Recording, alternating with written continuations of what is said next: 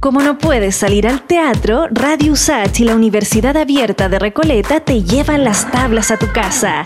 Clásicos chilenos y nuevas creaciones en formato radioteatro para disfrutar de un ciclo imperdible en estos tiempos. Obras con perspectiva histórica al rescate de nuestras raíces e identidades. Aquí comienza Voces para el Encuentro, Radioteatro en Cuarentena. Hoy escuchamos La vida rota, escrita por René Hurtado Borne en 1920 y dirigida por los académicos y creadores de la Universidad de Chile, Mauricio Barría y Raúl Rodríguez. En la producción general, Ana Campuzano. Este es un proyecto Fondart 2010-2011. Es una presentación de la Universidad Abierta de Recoleta y Radio USAT. 94.5, la radio de un mundo que se cuida.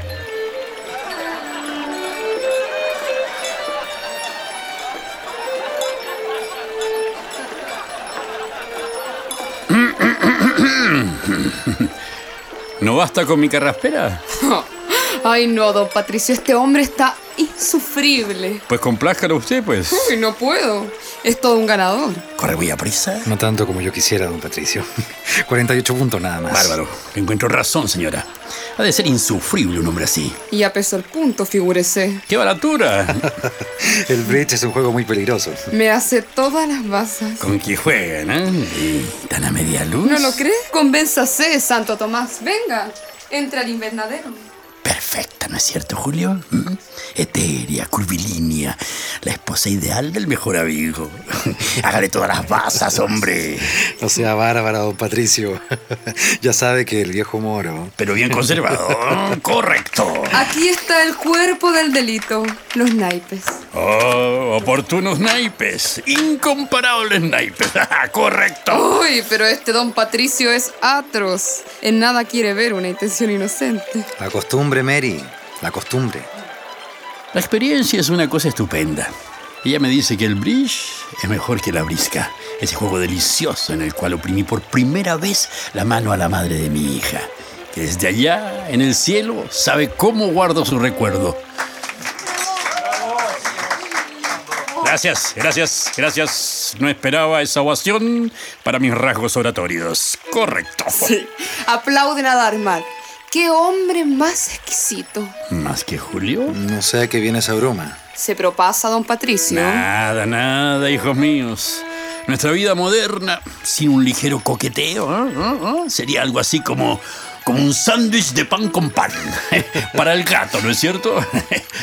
Ay, lástima que mi pobre hija. Cierto, mm, es demasiado seria, siendo tan dije. Una miniatura. Sí, una miniatura seria. Yo se lo digo siempre. Chiquilla, que ya no estás en las monjas. Chiquilla, que ese escote parece un cuello de guillotina. En fin, que nos adapta. Y tiene un colaborador. Humberto es un hombre de otro tiempo. Hoy se ruboriza ante cualquier cuentecito. De esos para casadas jóvenes. Un marido que ni siquiera ha intentado engañar a su mujer no tiene el menor interés. Es absolutamente fome. Me van a llenar de chiquillos la casa.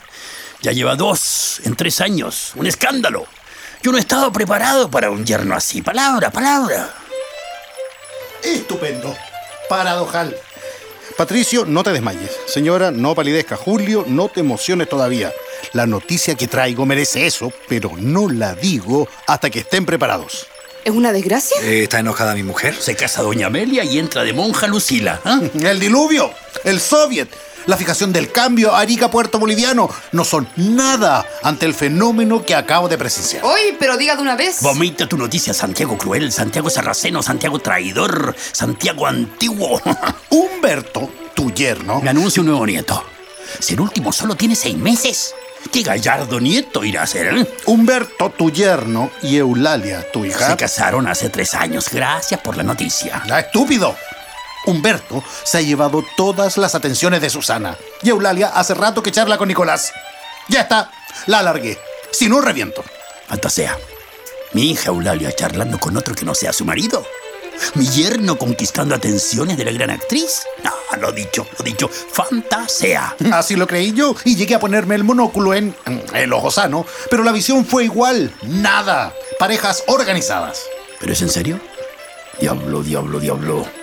Entran a la vida moderna. Chócala, viejo Casurro. Has triunfado. Quítate ahí, viejo sátiro. ¿Le disgusta ese cambio, don Patricio? Ya tendrá el yerno de línea que le hacía falta. Felicitaciones. Ellos también jugarán bridge. ¿No es cierto, Mary? Mm, Claro que en la vida moderna hace falta algo de pimienta para la comida familiar, pero si así, tan de golpe, tan de cerca. Diablo, diablo, diablo. Tu teoría hecha realidad. Matrimonio variado y chispeante en casa propia. Eres un héroe. Te digo que estás más cargante que de costumbre. Ya. Voy a oír la segunda sinfonía de ese sinvergüenza de Darmat. Qué lindo viejo este don Patricio. ¿Y los demás? ¿Se han dado cuenta del numerito? Ya lo creo. Lucila tiró algunas pullitas al ver la atención con que Eulalia escuchaba a Nicolás, porque ustedes saben que ese lobo tiene más de dos pelos y que el agregado del Brasil lo llama Terror das Doncelas. Pero Lucila es viudita joven y alegre. Nicolás es un pretencioso. Cree que todas languidecen por él, a pesar de sus 40. Pero tiene su modito de apearse. La vida ha sido cruel con él. Está solo, sin patria, sin familia, sin hogar. Ah, pero eso suena bolero. Ay, Humberto, ¿qué cara tenía? La de todos los días. Muy rígida, las manos sobre las rodillas, aunque a ratos cambiaba de color. Se conocía que las miradas asesinas de Susanita le ponían la carne de gallina.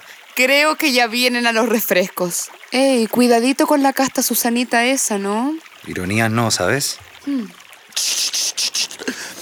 Ya viene el cortejo, ya se oyen los claros clarines. Susana se anuncia con vivo reflejo, los viejos pellejos. ¡Qué arte más exquisito! El arte de Darmat y basta. Madame, yo soy muy encantado.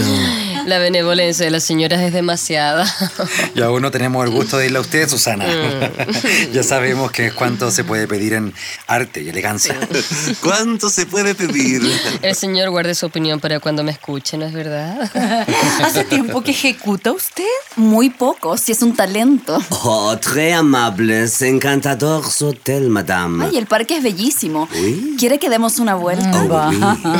Corina lo monopoliza. Volvemos enseguida. Esta avenida de acacias Oh, es muy hermosa.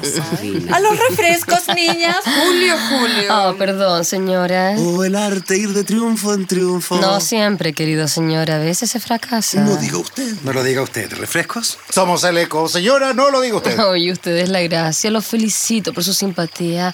Gracias por el refresco. Lo ha llamado simpático. Sí, simpático. Sí, señores, simpático. Soy el eco. ¿Un dulce? ¿Susana? ¿Y estos barquillos? Mm, Ay, muy amables.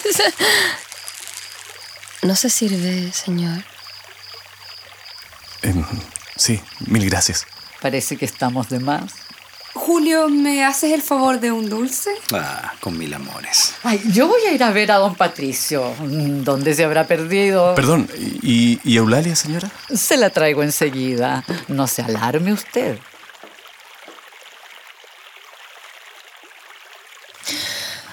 Ay, qué noche más deliciosa. Un cigarrillo, señores. ¿Mary Lane? ¿Egipcios? Habanos, toda la tabacalera, hasta el modesto toscano. Ay, por Dios, qué compromiso. ¿Usted no fuma, Humberto?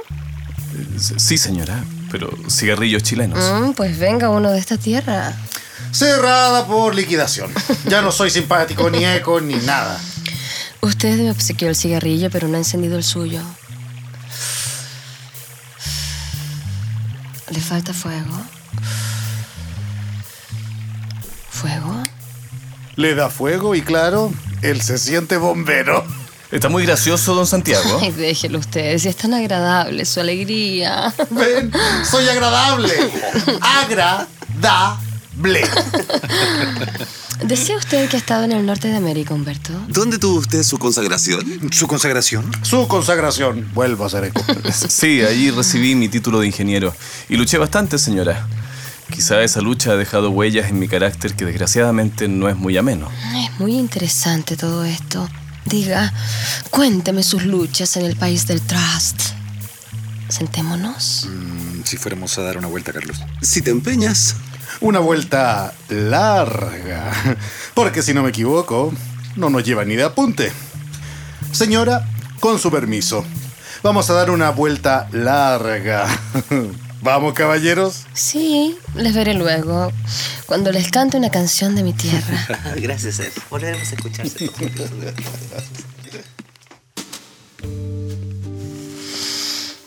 Lo escucho con todo interés. No creo que lo tenga, señora. Yo sí, ¿Por qué? porque mm, usted es un hombre que sale de lo vulgar, reconcentrado, repensador. Sí, es verdad. He tomado la vida por su parte grave, dedicada al trabajo constante, sin más preocupaciones que el bienestar de mi hogar. Un completo burgués. ¿Y eso cree usted que es interesante? Y para mí que llevo una vida agitada, un día aquí, otro allá, claro que sí. Las eternas aves de paso como yo gustan de saber cómo es la vida de las que tienen un nido, como usted. Eh, eso, eso sí. Y en ello encuentro el porqué de mi vida. Llegar tras una ruda labor a casa, sentir abrirse el alma al calor de mi hogar, reír como un chiquillo con una gracia de mis nenes, ver pasar las veladas dulcemente mientras mi esposa me hace un poco de música y estar seguro del mundo. Lo que vale de él no es nada más, es mi único encanto. Y nada más. No creo que haga falta más para ser feliz. Mm, no es usted sincero. Jamás he mentido, ni tengo por qué. Mm, ¿Con qué seguridad lo dice? Creo en mí, señora. Por Dios, qué energía. Vaya, es interesantísimo su caso. Y en esta vida loca de hoy en día, encontrar un hombre así, tan puro, tan espléndidamente leal, me causa risa. ¿Por qué ríe usted? Si es delicioso. Ay, qué barbaridad de hombre. Lo felicito cordialmente. Le suplico que no se ría. Que me da usted miedo, si parece que me mandara. ¿Hacemos las paces? Como guste, pero... la- la- ¿Las paces de qué? La mano, Co- ¿Cómo no? Mm, manos suaves.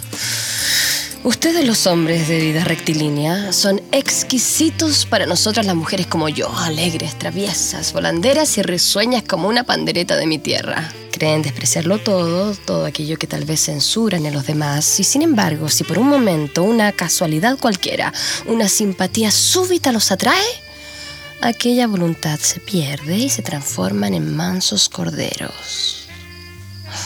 Es tan bello lo desconocido, lo prohibido. No es cierto. ¿Qué pretende usted? Le ruego terminemos esta charla. que- que- yo, yo no sé dónde podría llevarnos. Hombre, por Dios, no pretendo nada y no iremos a ninguna parte. ¿eh? No se ría. ¿Qué se puede pretender con un hombre como usted? ¿Se burla de mí? ¿Cree que está jugando con un chiquillo? ¿Como tantos petimetres que la adulan? Pues se equivoca usted. No tengo pasta de histrión ni de seminaristas. Soy un hombre que... Hombre, hombre como todos, vanidoso de su mentido poder. No, yo no sé si sea vanidoso. Lo que sé es que sus frases irónicas son burlas para mi existencia pasible. Y esas burlas han despertado en mí una ansia extraña, un, un deseo insensato de probarle que ninguna red de coquetería me hará cambiar y, y que no hay mujer capaz de burlarse de mí. Yo. ¿Usted? Sí. Sí, hombre, yo. Pero no me trague con los ojos. Usted no sabe lo que le pasa. Ha sido toda su vida un niño grande, no sabe lo que es y representa desafiar a una mujer como yo. Y tiene miedo. Eso es justo. ¿Qué quiere usted decir? Nada. Que está usted loco por mí. ¿Yo? El hombre de trabajo, el ave con nido, apenas vio que el mundo era más grande que las cuatro paredes del hogar. Ya se siente apocado, quiere faltar sin saber por qué, aunque sea un minuto a las tibiezas del fuego familiar, pero como para broma ya es bastante. Olvide esas cuatro tonterías que hemos cambiado, pues lo que usted se figura no pasará nunca. ¿Me da otro cigarrillo? Susana. Mm, ya me llama por mi nombre, así nomás. No dé más alas a su fantasía, que eso no es para su paladar. Vuelva a las gracias de sus nenes, a la música casera, a las caricias púdicas de su mujercita. Es tan dije la pobrecita. Uno para el otro. Adiós. Espere. Suélteme. No se burlará de mí. Su risa, su coquetería, qué sé yo, han despertado en mí un infierno desconocido, que no sé ni me importa saber a dónde me llevará, pero usted conocerá sus consecuencias. Usted será mía, Susana, con toda la locura, con todos los crímenes, pero mía. Está usted loco. Suelte usted, que me hace daño. No. Qué suerte le he dicho. Que se ha figurado. Perdóneme usted, perdóneme.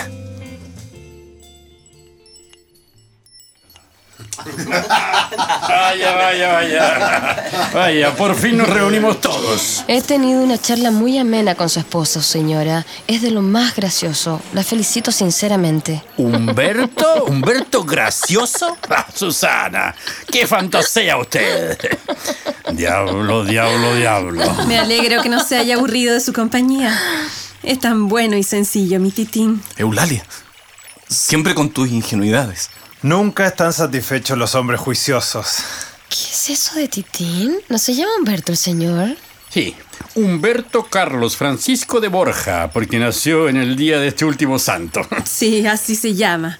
Pero desde que pololeábamos se me ocurrió decirle Titín. Y Titín será siempre para mí.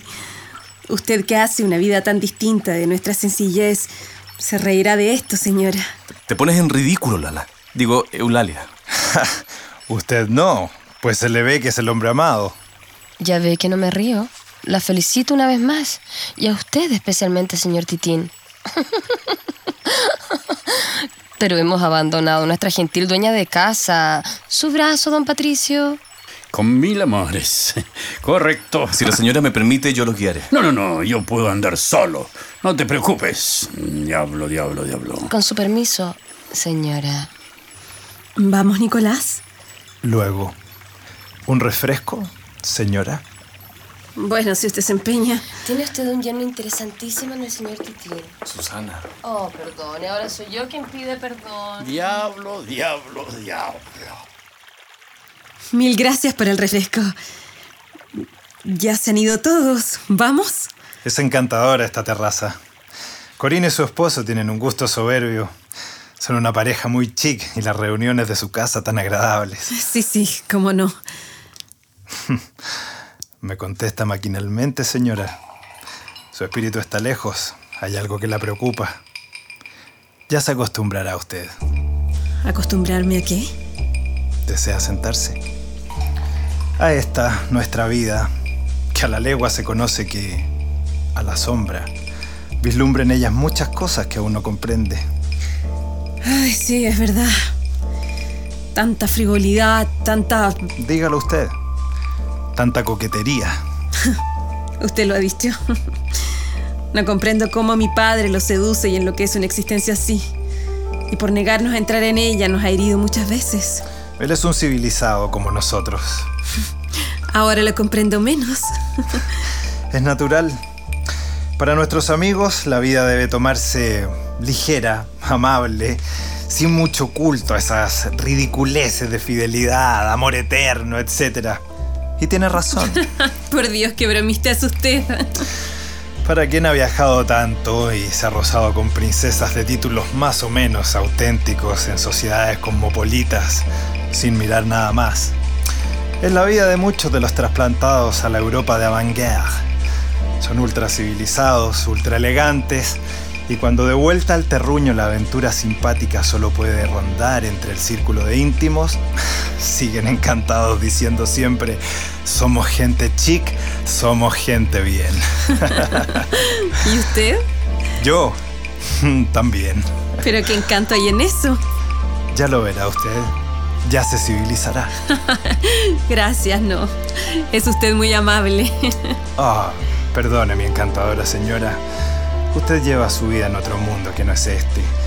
Que no es el de Corina y de Mari, las deliciosas casaditas frívolas, de Lucila y su madre, las atrayentes viuditas, de Carlos y Julio, los hombres despreocupados, de Santiago, el solterón gracioso, de su padre, el hombre de mundo, espiritual y burlesco, y de mí, que no quiero ni tengo por qué pensar en nada más. ¿Y por qué si esa vida parece que le desagrada?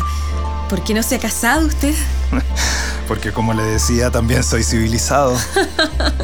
Pero a ellos no les impidió el casarse. Por fórmula, por esnovismo. No crea que el amor ha intervenido mucho. Oh, qué cara ha puesto usted. Estoy diciendo locuras, ya que usted tiene un marido fiel y amante a la antigua. Eso sí. Humberto es así todo el rato. En nuestra paz bendita no habrá nunca una nube. Hasta hoy sí. Pero después, Hoy y siempre, señor. ¿está segura? hace apenas algunos momentos que lo conozco y se atreve a decirme unas cosas que que realmente le yo... dan casi asco. Pero mi atrevimiento es causa de la simpatía que ha despertado usted, que circundaba toda su vida en ese otro mundo, bueno y sencillo, que no conozco. Por eso yo, un civilizado de este, desearía que no entrara usted en él, que no creyera con esa seguridad infantil que podrá cruzarlo sin verse envuelta en sus deliciosas mallas, que primero la curiosidad, luego el amor propio. Quizá la vanidad tan natural en el hombre la obligará a lamentar esta, su seguridad de hoy. ¿Acaso cree usted que Humberto... Yo no creo nada, mi encantadora señora. Oh, Dios mío, si fuera posible.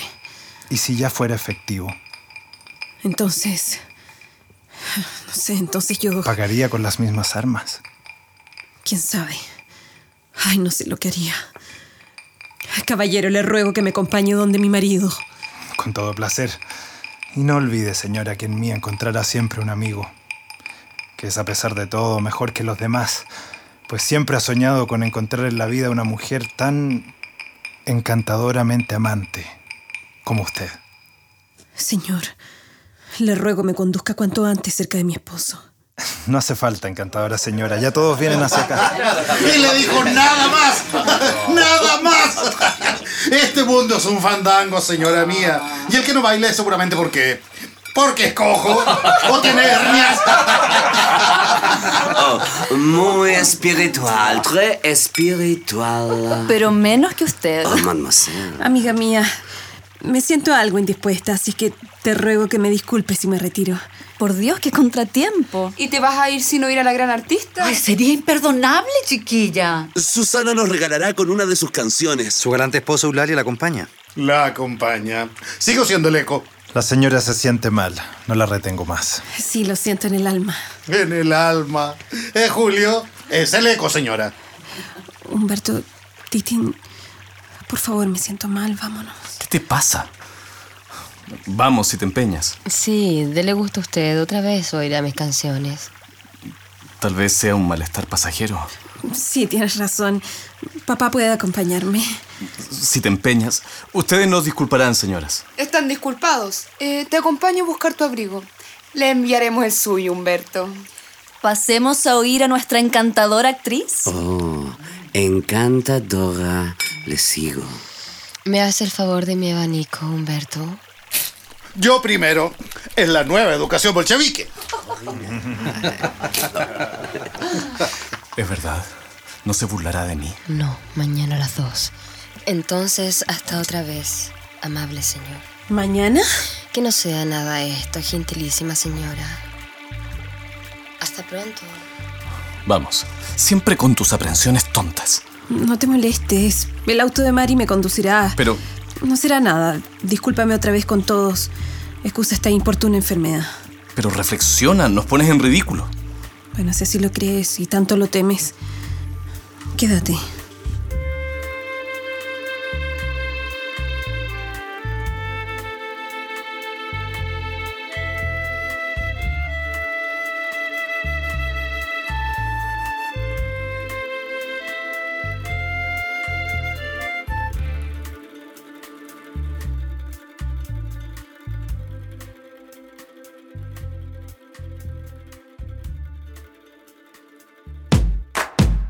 Escuchas el ciclo Voces para el Encuentro, Radio Teatro en Cuarentena. Es una presentación de la Universidad Abierta de Recoleta y Radio USACH 94.5, la radio de un mundo que se cuida.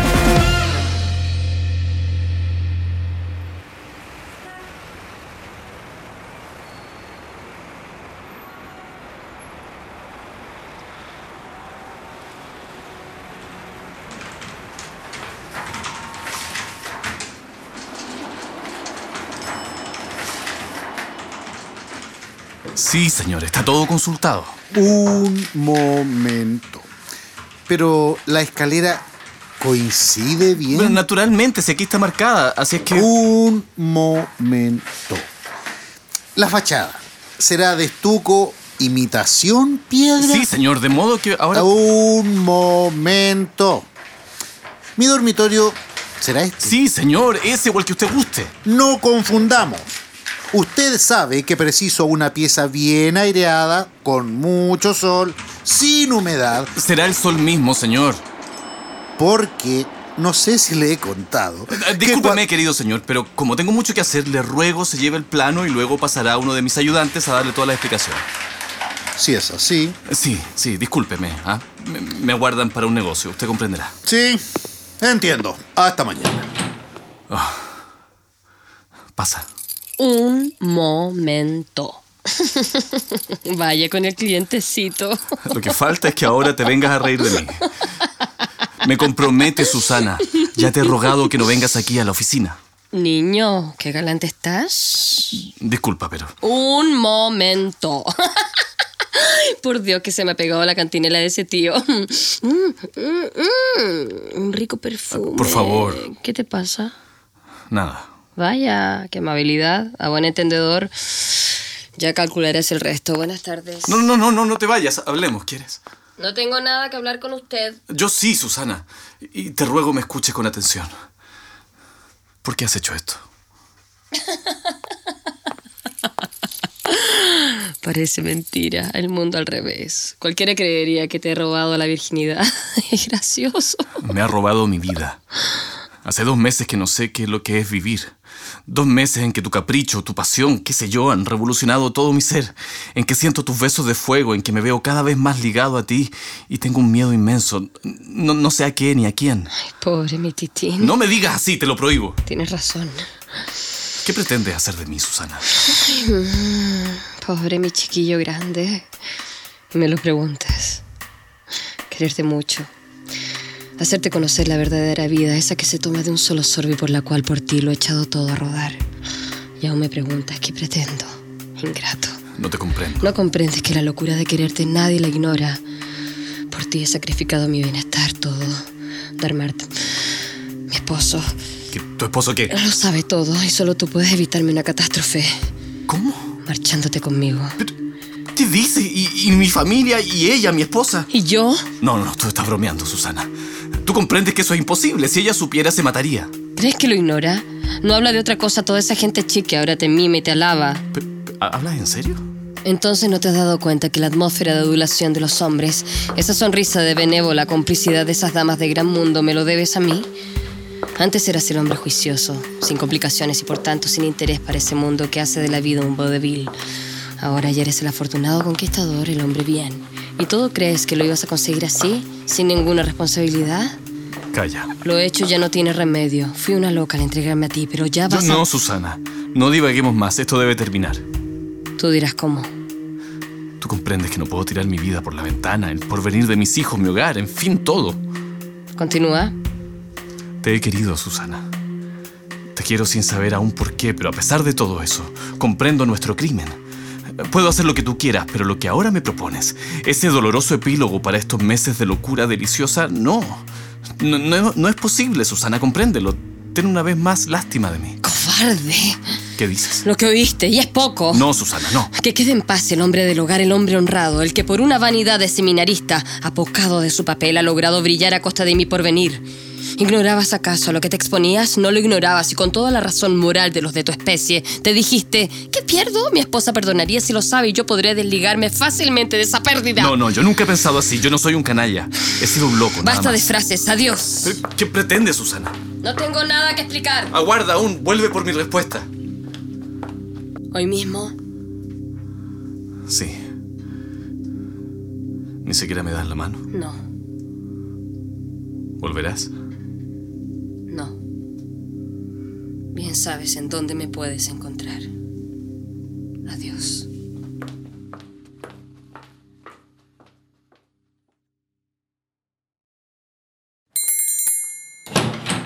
¿Sí, don Humberto?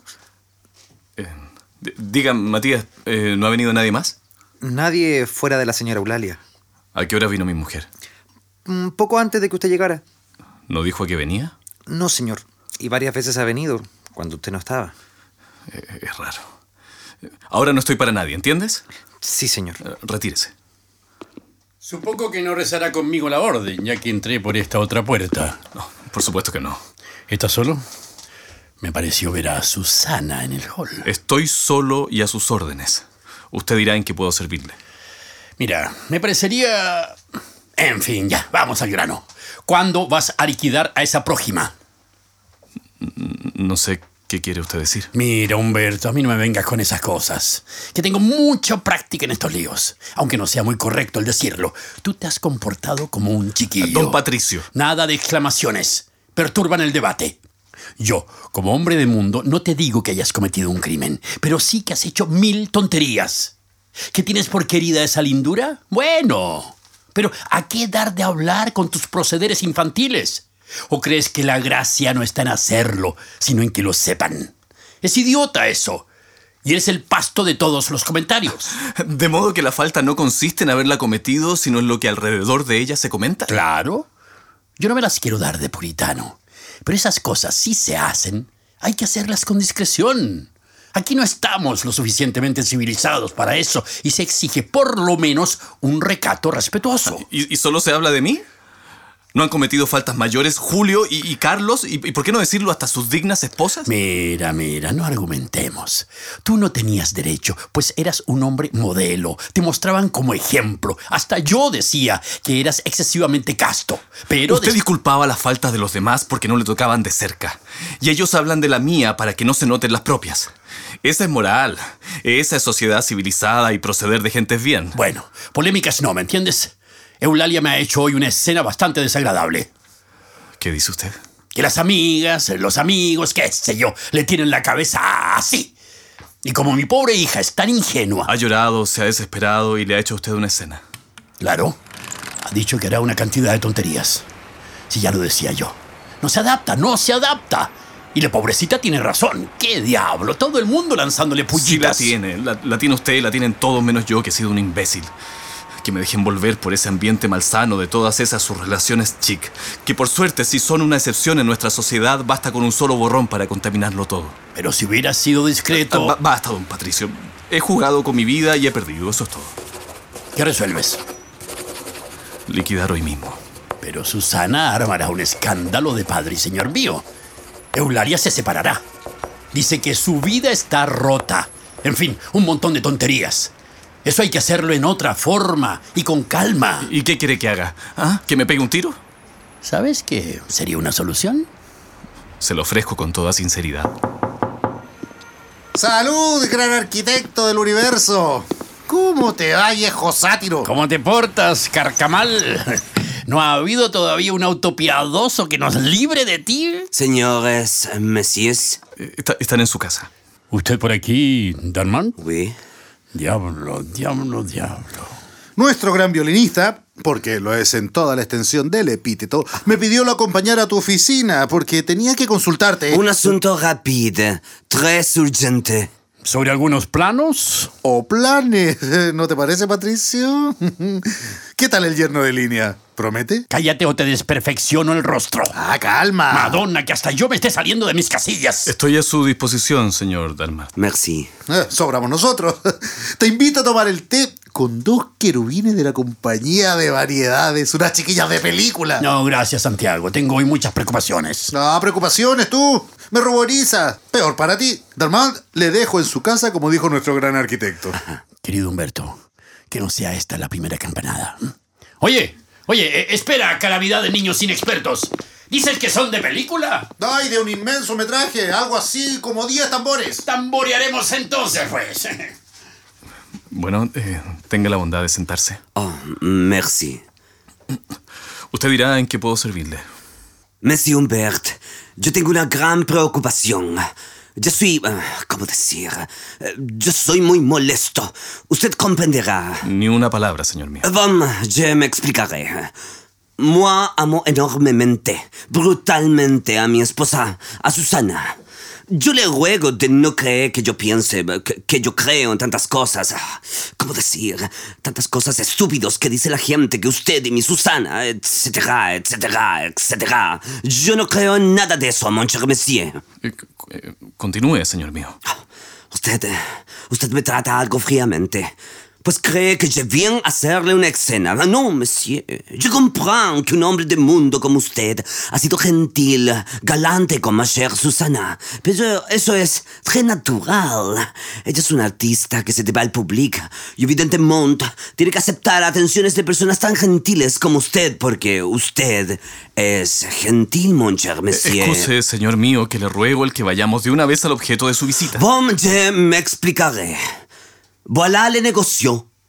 Mi esposa y yo hemos tenido un gran suceso en la vida del arte, pero que nos lleva a veces a sus, eh, ¿cómo decir? Sus em, complicaciones. Voilà le monde. Nos eh, debemos partir por el Brasil. Y yo que amo tanto a Susana, no puedo partir avec. No veo la razón. Ah, mon cher monsieur. Como le dije al principio, yo no creo nada de, de- de lo que dicen de Susana y usted, pero al partir con ella me haría un gran daño en mi reputación artística. Yo preciso estar enojado. Yo soy un hombre de honor. Basta, señor. No sé cómo jugar a usted ni me interesa. De una vez, ¿qué desea usted? Ah, Yo y Susana hemos hecho nuestro arte juntos. Y por ahora, como siempre, hemos sido muy respetados. Y en eso estaba nuestro éxito, que era social, artística. Debemos separarnos para evitar toda la tontería que de usted y de ella dicen. Y eso me perjudicará grandemente. Yo estoy desolado, mi querido señor. Ah, Por última vez, ¿qué pretende usted? Algo muy justo. Una indemnización. Un- Un chantaje en toda regla, ¿no es eso? Es solo un préstamo. Voilà. Je vous reembolsaré todo desde el Brasil. Aquí tiene su cheque. Oh. Merci. Y crea, mon cher monsieur, que yo nada malo pienso, pero usted comprenderá que nuestro arte. Creo es que hemos supli- terminado, señor. Buenas tardes. Oh. Encantadora madame. Yo no interrumpiré, je part. Monsieur, dame, adieu.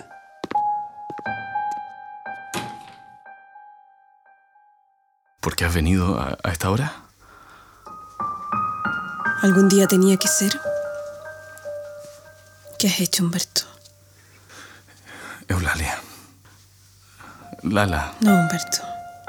Ya no es posible fingir más. no adelante conjeturas. Yo- yo- yo te explicaré. ¿Y qué me vas a explicar? Lo sé todo, ¿comprendes? No, n- te, te engañas. Eh, Lo he oído de sus propios labios, ella misma me lo ha dicho. ¿Quién? Susana, tu querida.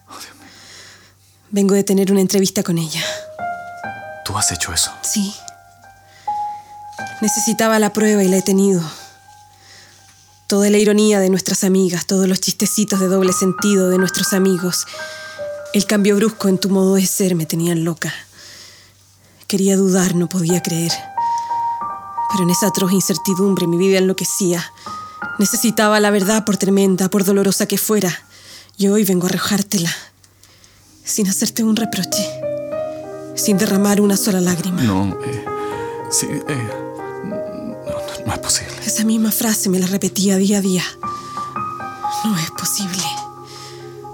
No es posible, me decía que él, mi titín, haya arrojado en un instante toda una vida de afectos puros. Todo el honor de un hogar recién formado no es posible, decía. Que mientras yo velo con el alma palpitante de cariño al pie de la cuna de mis hijos, él olvide todo esto que era nuestra vida y la arrastre por el fango. La boté lejos de sí entre una bocanada de humo y un sorbo de licor. Eulalia, ten piedad de mí. Si no la tuviera, ¿crees que estaría aquí hablándote? Por esa piedad, por los restos de mi hogar desdichado, tuve valor para dar el paso que he dado. Para ir donde esa mujer y recibir el más cruel de los ultrajes. ¿Qué dices? Sí, el ultraje de su risa, la ironía de sus palabras al decirme que ella no tenía la culpa de que tú, para labrarte un prestigio de hombre de mundo, hubieras hecho tantas locuras por ella que la habían comprometido y que ya no tenían remedio. Sí lo tendrás, Eulalia. Por salvar tu cariño, que hoy más que nunca comprendo que me falta como el aire para respirar. ¿Pero crees que yo te puedo perdonar? No, Humberto. La chiquilla ingenua. La amante abnegada y feliz que había en mí ya murió. La mataste tú. La mató el ambiente que por desgracia nos envolvió. Hoy queda solo la mujer experimentada, la que no cometerá la tontería de encerrarse a llorar, la que ingresará a todo ese mundo de felices que ríen, ríen siempre. No. Y es mejor. Tu Lala. Ya será la señora Eulalia, la interesantísima señora Eulalia, chispeante y alegre, risueña y burlona. Créeme que así será mejor. No, no será, te lo juro. ¿Dónde vas? A rescatar tu vida y la mía, a borrar esa sombra maldita. Ya verás. Pobre loco. Como si eso fuera tan fácil. Pobre loco mío.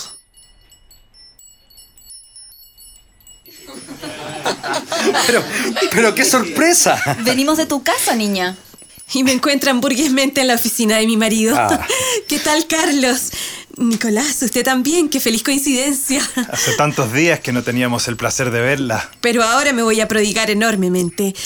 Pero tome asiento, a ver si se nos pega este ambiente de trabajo como dice mi marido. Ay, pero qué alegre estás, te desconozco, niña. Qué grata nueva ha hecho este cambio. Ay, si usted lo supiera.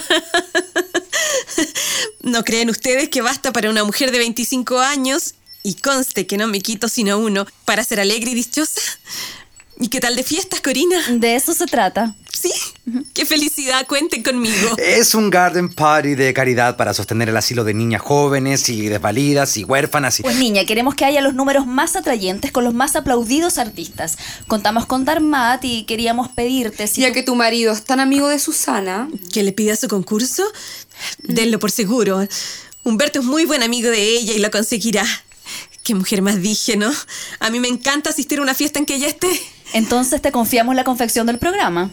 Con mil amores, pero necesito un colaborador. Yo me ofrezco.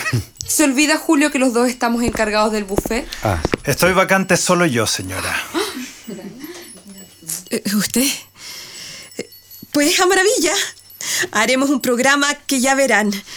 Hoy mismo podremos empezar. Tengo libres 10 minutos. Entonces confiamos en ustedes. ¿Vamos a hacer las invitaciones? En la tarde pasaré por tu casa, Corina. Chao, chao. Chao, niña. ¿También crees hacerle ojo a esta? Cargante, cínico. Cállate, tontita. ¿ah? Eh, nosotros al menú. Que haya mucho champaña, Julio, mucho, para alegría nuestra y para bien de las niñas desvalidas.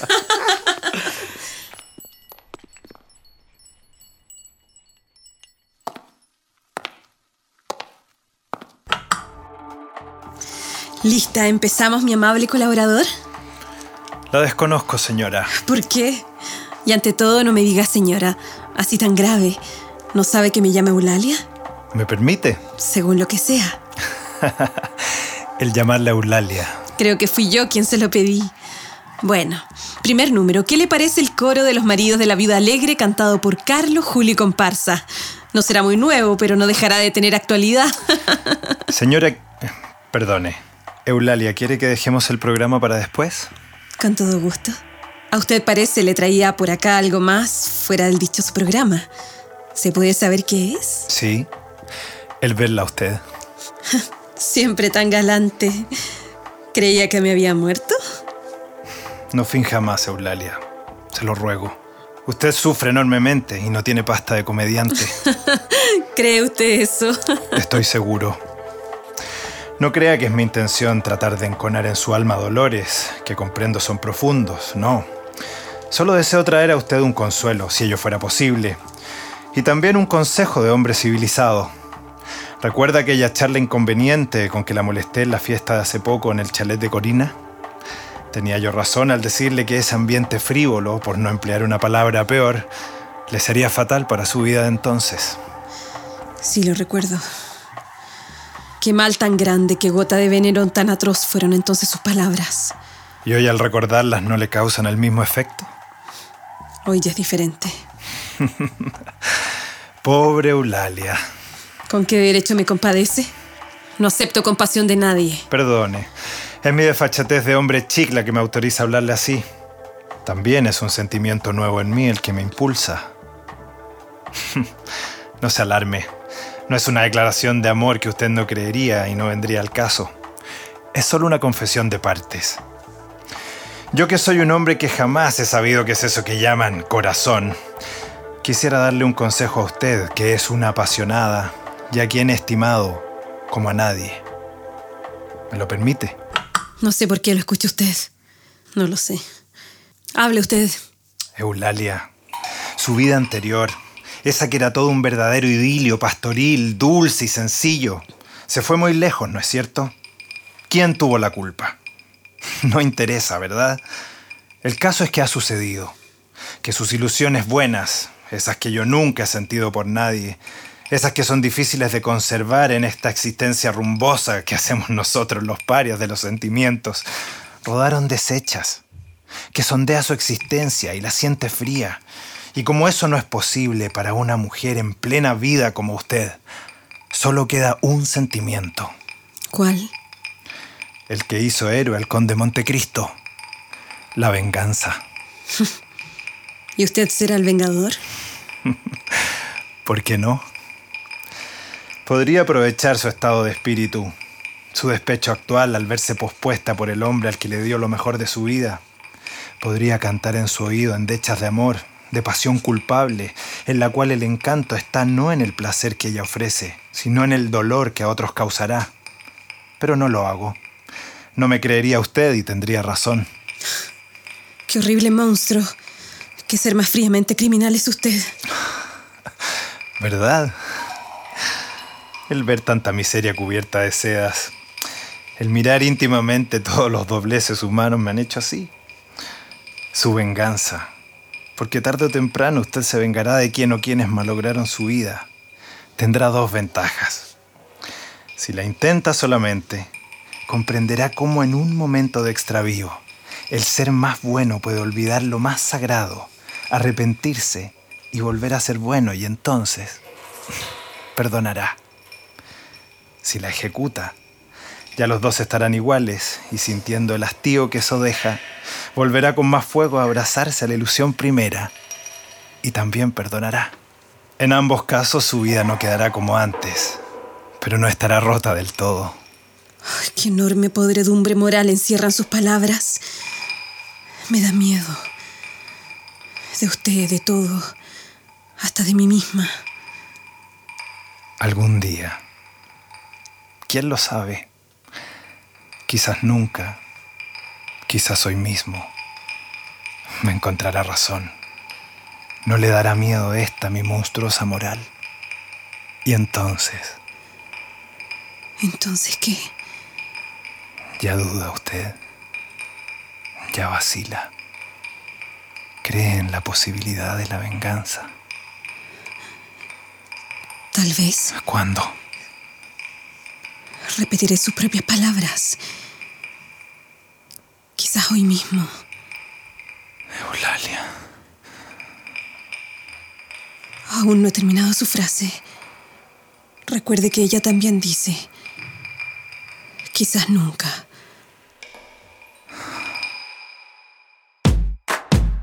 Escuchas el ciclo Voces para el Encuentro, Radioteatro en Cuarentena. Es una presentación de la Universidad Abierta de Recoleta y Radio USACH 94.5, la radio de un mundo que se cuida.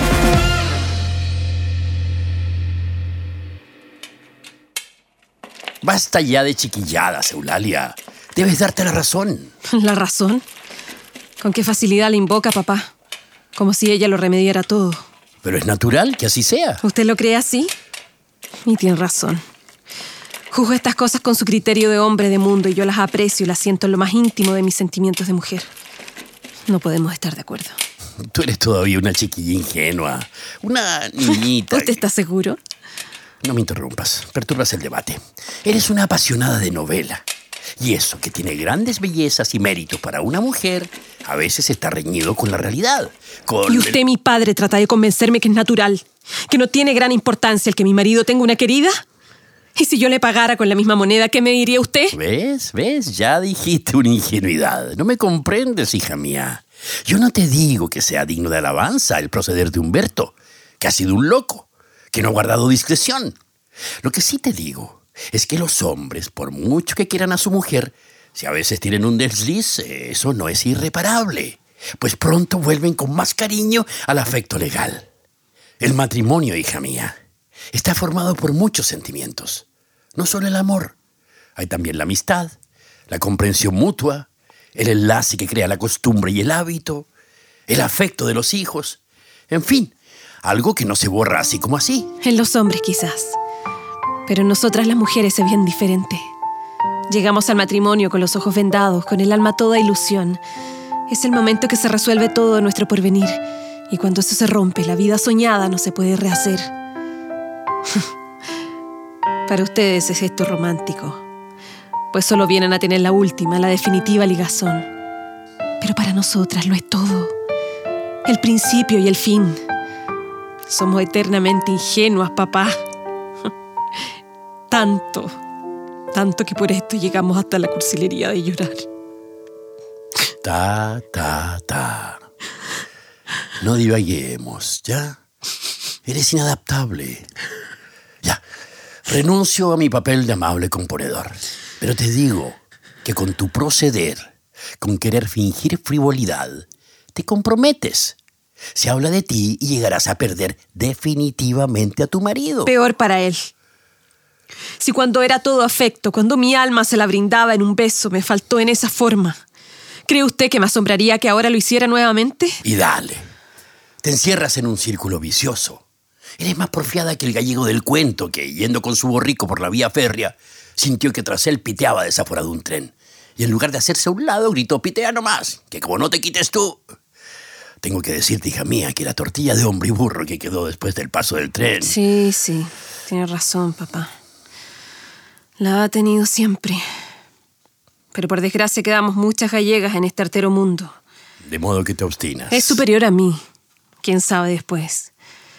Pero mientras esa mujer respire el mismo aire que yo, mientras tenga la evidencia de que mi marido la visita. Tú sabes que Humberto ha roto definitivamente con ella. Así lo dice, pero no lo creo. Y además... eh, ¿Hay algo más?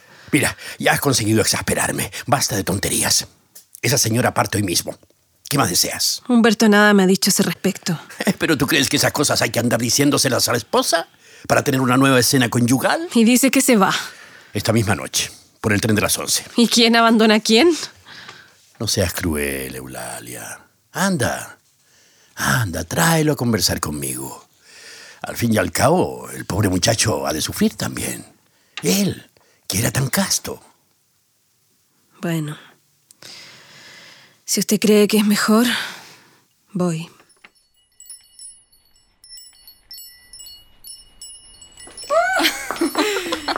Lalita, ¿estás aquí? No, pero estoy yo. Ay, siempre usted, el padre ideal. No me diga celestial, porque ese caballero dicen que tiene muchos años. Siempre jovial. ¿Y Eulalia? Supongo que ya nos tendrá hecho el programa, ¿no? ¿El de la fiesta para niñas desvalidas, huérfanas y solas? Todo lo remedian ustedes. No tan bien como usted. Claro que no. Ya sabemos que lo de Humberto está arreglado. Usted tendrá confianza con nosotras para tener el gusto de desmentir lo que se dice. Liquidación, ¿no? Es mejor que ustedes lo sepan. Todo fue una tontería. Ay, no dirá lo mismo Darman. Ay, el tan apasionado para los solos. Mm. De violín se entiende. ¿Y Eulalia qué dice? Comprende esa locura y está algo domesticada. Pero les diré en confianza que es igual a su madre. Los mismos arranques. En fin, caray con la ley de herencia. No falla una. Y usted que se lamentaba del hierro no fome. Mm, le salió todo un ganador, ¿no? Pero se pasó de preparación. Si no, habría hecho una linda carrera. Yo después de esto me voy a vivir aparte. No estaba preparado para deshacer estos entuertos. Palabra. Vaya con don Patri. Pero todo esto no se lo cuenten a nadie, ¿eh? Por lo menos hasta mañana. ¡Oh! ¡Qué agradable sorpresa! Señora, muy buenas noches. Buenas, noches. Nos hemos colado de rondón en su boudoir. ¡Qué lindo, niña! ¡Qué buen gusto tienes! Hacía tiempo que no se les veía en casa a estas horas, don Patricio. Queríamos charlar contigo sobre el programa de la fiesta. Como tú prometiste el número de fuerza, ¿cierto, Humberto? Está listo. Vamos a conversar entre nosotras. ¿Vuelves? Después. Apenas de las buenas noches a los niños. De modo que chantaje en toda regla. ¿eh? ¿Qué sé yo, don Patricio? Lo único que me interesa es remediar mi locura y, y creo que eso no es posible. Ah, no seas inocente. Eulalia perdonará, ya verás. Hace un momento la tenía casi domesticada. Un empujoncito más y da la oreja. Pero ¿cómo conseguiste desligarte tan pronto? No quiero acordarme de todas esas miserias. Después de la cínica entrevista que tuvo conmigo ese Darmat, cuando supe que Eulalia se había atrevido a hablar con ella, no sé qué pasó por mí. Corrí como un loco a su hotel, entré sin avisar y, y la encontré en alegre y amable conversación con Darmat. El sinvergüenza relataba riendo cómo yo había caído en el lazo y le había dado el dinero pedido.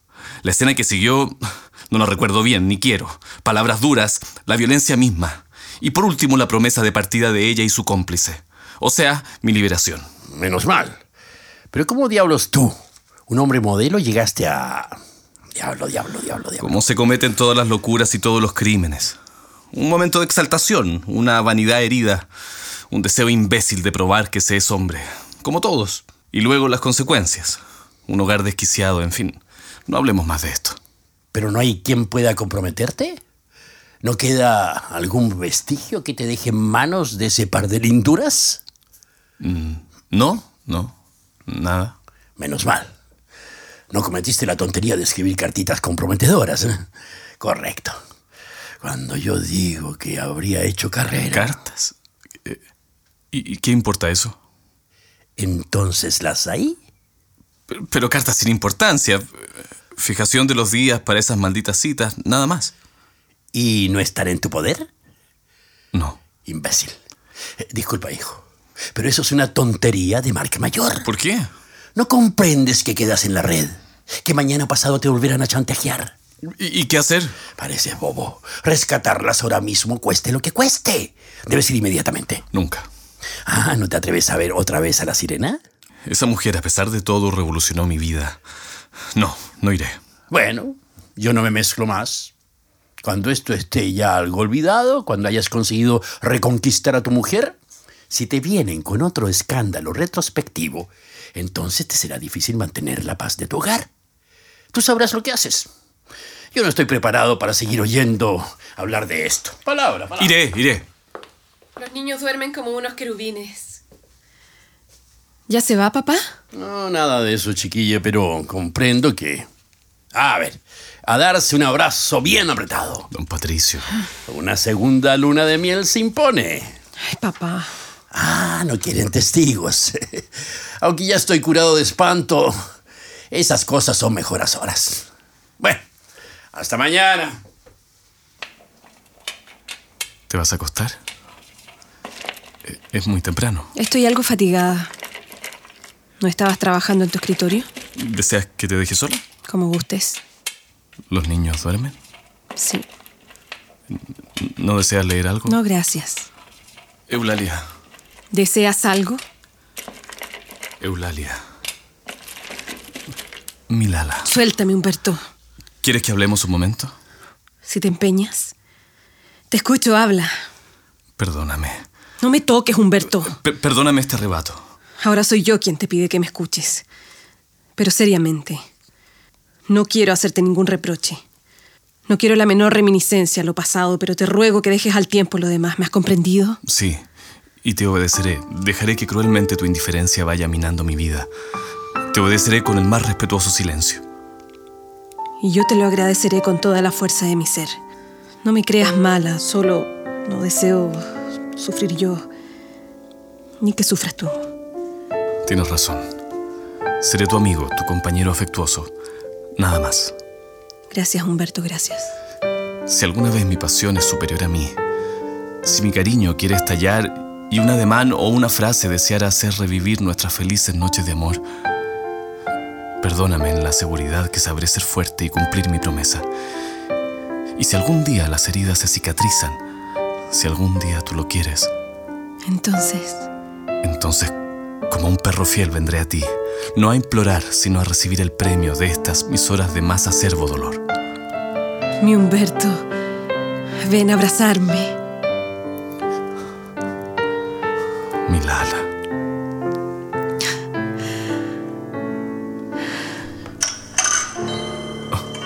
¿Qué te pasa? Las 10. Queda solo una hora. ¿Qué dices? Ya te explicaré, pero ahora tengo que salir. Ah, tienes que salir. Sí, es, es preciso, por mí. ¿Por ella? No, e, Anda, tú eres dueño. es que es indispensable para, para nuestra tranquilidad definitiva. Yo te explicaré, pero en este momento Anda, anda, tranquilo. es preciso.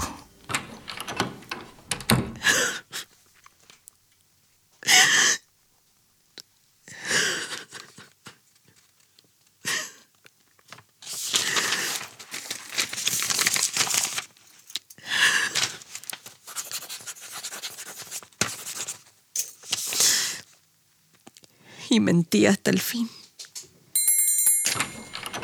¿Llamó la señora? Ah, sí. Infórmese si salió Humberto, por favor. Sí, señora, ha salido. ¿Estás segura? Sí, señora. Matías mismo fue a buscarle un auto. ¿Ha sentido usted? ¿Qué cosa, señora? Parece que ha despertado uno de los niños y llora. Corra, vaya a ver.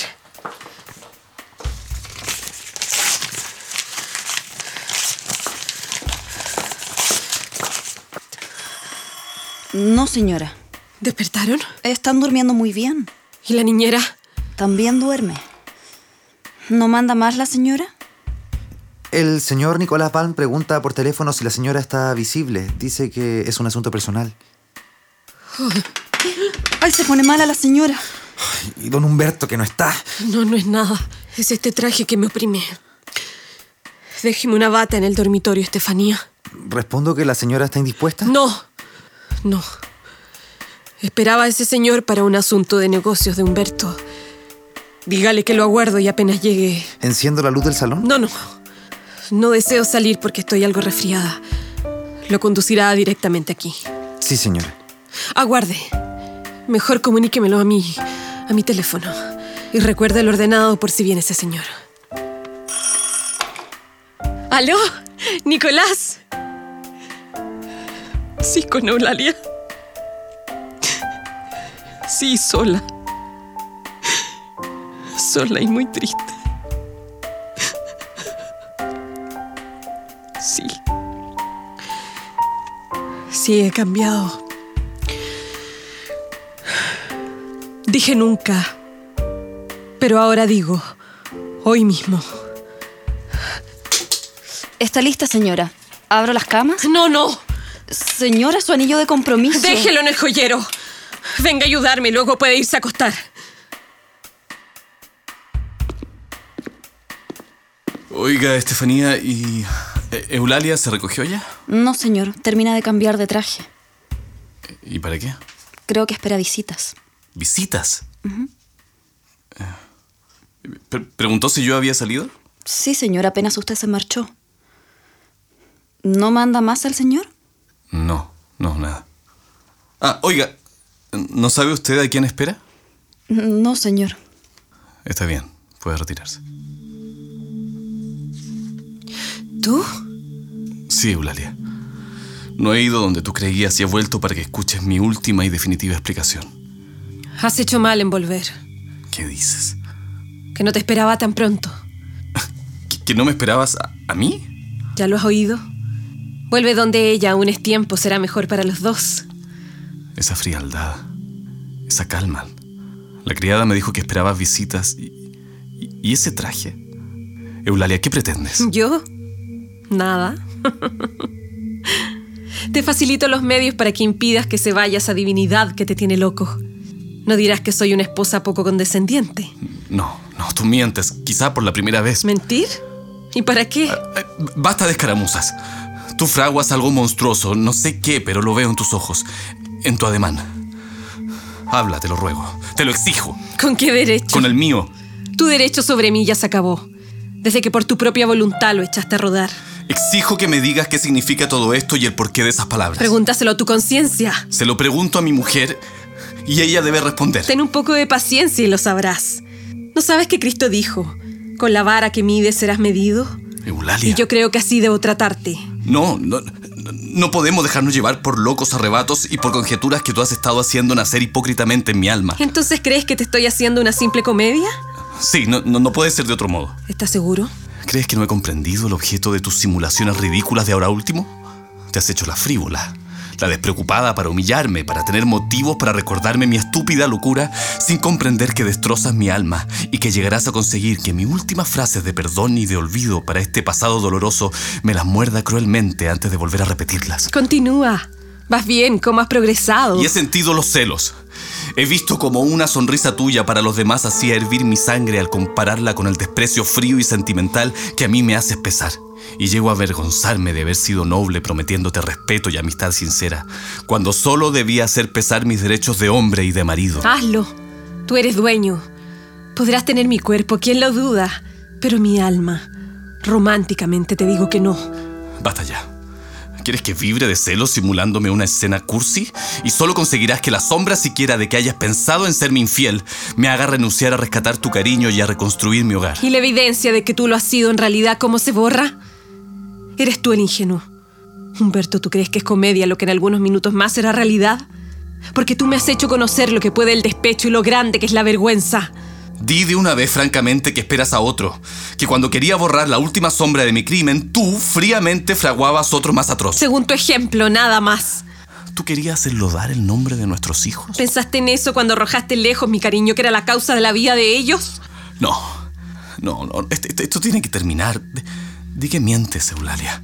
Di que mientes, porque si no... ¿Me matarías? Sería mi deber y no podría. Te quiero tanto que si tuviera la evidencia de que eso iba a suceder, lloraría como un niño sin madre. Me retorcería las manos cobardemente y huiría para siempre gritando vergonzosamente mi deshonra. Llaman. Llega la persona que esperabas. Creo que no tenía por qué esperarte a ti. Era verdad. No habrá tragedia vulgar contigo. No puedo. No puedo. A pesar de todo, te quiero tanto. Tanto. Señora, ¿Quién es? Habla, hombre. el señor Nicolás Palm. Y cumpliendo las órdenes de la señora. ¿Es él? No tienes que decírmelo. Ya sabes tú, nada puedes temer, pero sí él. Él. Matías, dígale a ese señor que pase. Espere, Matías. Diga a ese caballero que el negocio que debíamos tratar no se podrá efectuar hoy, ni nunca. Eulalia. Vaya usted. Ahora despreciame y márchate. Ya estamos iguales. Eulalia. Mi Lala. Por última vez. ¿Me perdonas? Y ahora me lo pides tú. Sí. No te he salvado y me has salvado de un abismo atroz. ¿No me da esto derecho a tu perdón? Me has salvado. Después de haberme muerto. Mi pobre Lala. Sí, Humberto. Cuando una mujer quiere como te he querido. Cuando todo fue destruido tontamente, estúpidamente, puede llegar a cometer todas las locuras. Pero ya la hora mala pasó y no volverá nunca más. Pero también nuestra vida de amor se perdió, cayó rota a nuestros pies. No, rota no. La reconstruiremos. Es preciso. Pero siempre quedará la huella profunda de la trizadura. La marcarán mis ilusiones de niña, mis más íntimos sentimientos de mujer. No pueden los hombres comprender esto, son tan distintos de nosotras. En tu cariño que locamente enfriado había arrullos inmensos de amante y ternura infinita de madre. Y todo eso tengo que rescatarlo. A una costa de mi vida. Humberto, mi titín. ¿Por qué arrojaste tan lejos mis arrullos de amor? Pobre chiquillo grande. Pobre loco mío. Pero aún te quedará algo como una suave ternura de madre. Pobre loco mío. Pobre loco mío.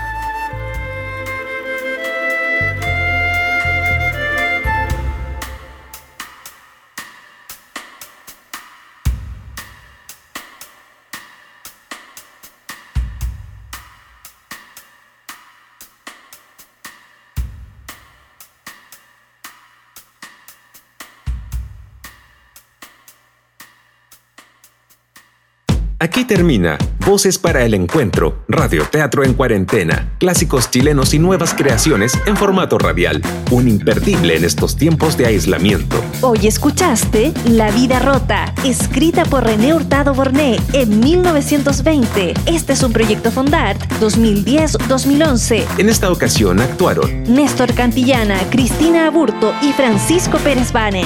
Junto a Paula Zúñiga, Naldi Hernández, Sergio Hernández, Gonzalo Muñoz Lerner, Mario Soto, Catalina Osorio, Omar Morán, Valentina Krasiminski. director artístico y dramaturgista Mauricio Barría, director radial y guionista Raúl Rodríguez, producción general Ana Luisa Campuzano, directora de voces Heidrun Breyer, director de sonoridad Alejandro Miranda, composición musical Vicente García Huidobro y Luis Vigorra, grabación en estudio y post Diego Bustamante. Nos encontramos todos los martes y jueves desde las 7 de la tarde, después de Los Secos del Bar. Este es el ciclo Voces para el Encuentro, Radio Teatro en Cuarentena. Fue una presentación de Universidad Abierta de Recoleta y Radio Sat 94.5, la radio de un mundo que se cuida.